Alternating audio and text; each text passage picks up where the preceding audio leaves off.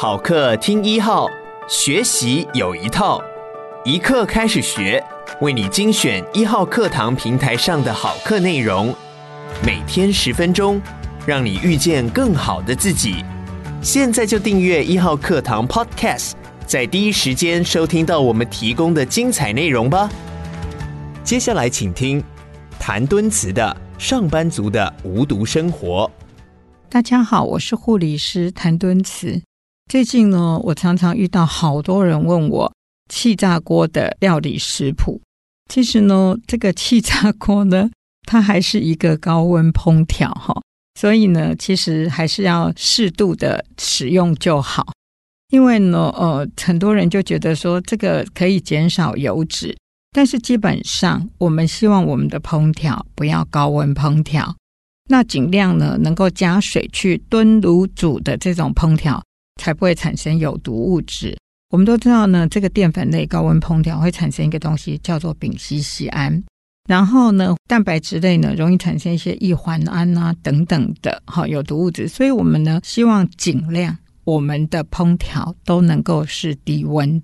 那气炸锅呢的温度呢，一定要注意的就是最好控制在一百二十度以下。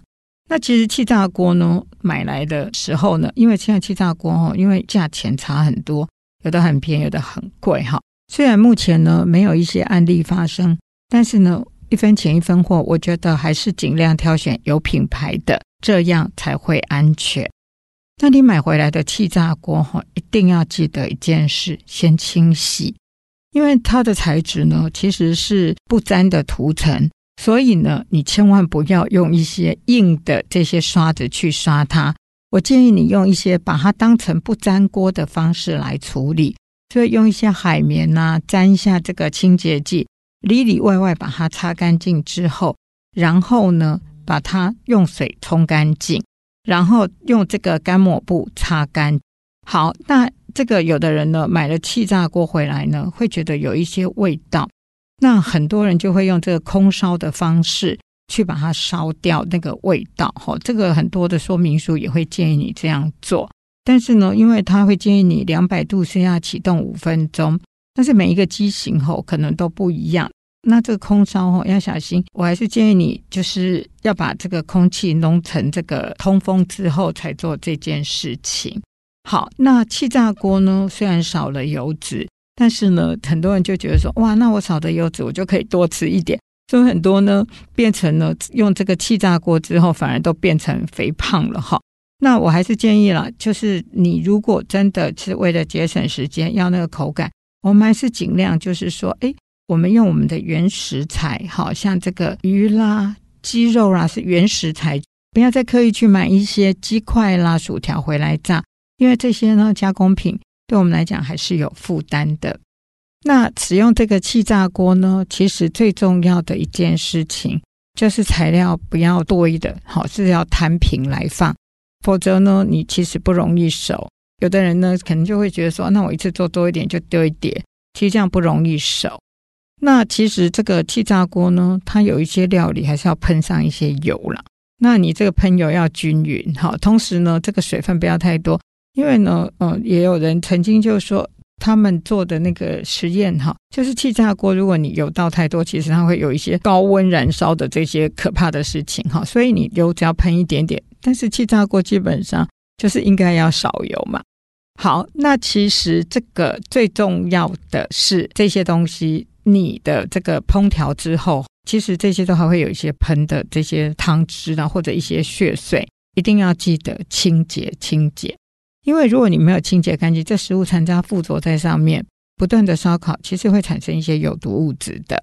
还有呢，你在使用的时候，这些出风口绝对不要挡住它。然后呢，你这个锅子用完之后呢，要稍微冷却之后，然后拿出来洗，然后里里外外，包括它有一个，应该说它的那个发热线那边都要擦干净。然后记得要保持一个比较干燥的环境，免得呢它很容易有一些湿度、温度达到也是容易长霉的。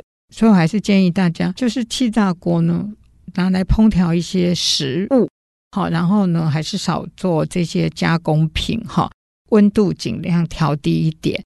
因为呢，这个高温烹调很容易产生有毒物质，其实对健康反而是不好的。厨房还有一个很常大家都会有的，就是烘碗机。那烘碗机呢，一定要选择有安全标章的，这样子呢会非常的安全哈。好，那烘碗机拿回来之后呢，当然了，就是要清洗干净。那记得这个你的那个插电的那个电盘不要泡在水里，但是上面的这个容器呢，最好是用清洁剂洗干净，然后擦干。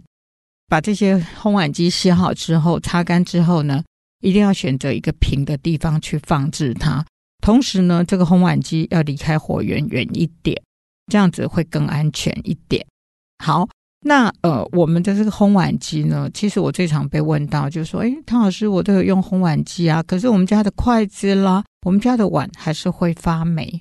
其实呢，大家不要这个洗完碗还很湿的时候，就把这个碗放到烘碗机里面去。其实呢，我会建议你先把洗完的碗倒扣之后呢，沥个五到十分钟。那筷子怎么办呢？筷子你可以平铺在这个厨房纸巾上，然后呢，让它水稍微干之后，再放到烘碗机里面去。好，当你开了烘碗机之后，如果你是有这些紫外线，它正在使用的过程中，千万不要打开盖子，因为这样子呢，其实会对你有伤害的。所以你如果是有紫外线的，在烘碗的过程中，不要再打开取碗了。那我们知道烘碗机有的它会有一个蓄水槽，一定要每天把它拿出来倒干净。因为呢，你这个有时候你加热下面又有水，温度湿度达到，其实都是加速长霉的。那有一些东西不建议放到烘碗机里面去。第一个就是塑胶的，那还有一个就是美耐皿。那还有啦，当然很多小孩子的这些塑胶杯子上有一些彩绘图案的，其实呢。我都建议不要放到烘碗机里面去烘干，哦，因为这样都容易让这些有毒物质容易释放出来。那基本上呢，我个人呢比较推荐的这个呃碗筷呢，都是尽量不要有这些图样。那这些塑胶的、美耐皿的也尽量不要使用。那这样子呢就会更安全。厨房呢还有一个电器呢是大家都会用到的，就是电子锅。那很多人就会问我说，电子锅要怎么选？其实呢，第一个就是按照你家人数来选。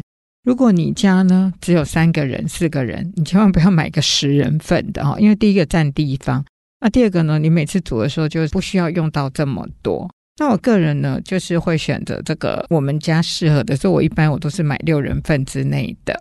那呃，通常这个功能呢，就看你自己。一般来讲哈，我自己呢，大概只会就是功能就是越单纯越好。像很多呢，它又可以烤蛋糕啦，又可以做这个那个。那基本上我的电子锅很简单，就是拿来煮饭。所以呢，我就是功能越简单越好。好，那这个电子锅呢，其实大概现在有几个比较大家会注意到的，就是它的内锅。那内锅呢，它还是一些是不粘涂层。那嗯，我最常看到很多的问题，就是说，诶，这个有的家庭呢，他们就请了外佣。结果呢，这个外佣呢，看到他内锅是黑的，就拼命的刷它。其实这个一样要跟不粘锅的使用方法一样。这个呃电子锅的内锅呢，一定要记得不要用这些钢刷。那当然，现在有一种电子锅的内锅，它是钢锅。那其实呢，我也建议你泡水之后，然后呢，就是不要用力的刷它，轻轻的刷它就可以把它刷干净就好了。但是如果是这种这个不粘涂层的，真的不要刷它。好，那电子锅煮完饭之后呢，其实我们大家很容易呢，就是有一个保温功能。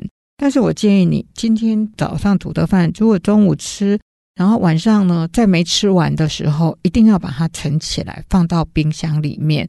因为呢，一般来讲，我们电子锅的保温温度是六十度，但是你开开关关，常常达不到这个温度，那很容易呢，就会长菌。饭盛起来之后，电子锅一定要彻底的清洁干净。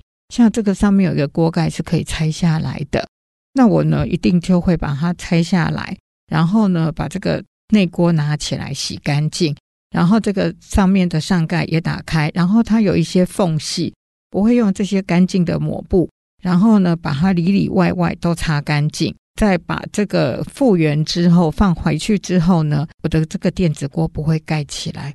为什么呢？因为你盖起来很容易闷着，就很容易长霉。所以呢，这个电子锅用完是要把它打开，让它晾干的。如果说你下一次要用的时候是比较久，你就看它完全都彻底干燥之后，你要盖再盖起来。那我个人因为我天天都会煮饭，所以我每次用完之后擦干就会打开晾干，然后呢，下一次再使用。感谢你收听一刻开始学，鼓励你现在就下载一号课堂 APP，购买谭敦慈的《上班族的无毒生活》，收听完整课程吧。每天十分钟。遇见更好的自己，一号课堂。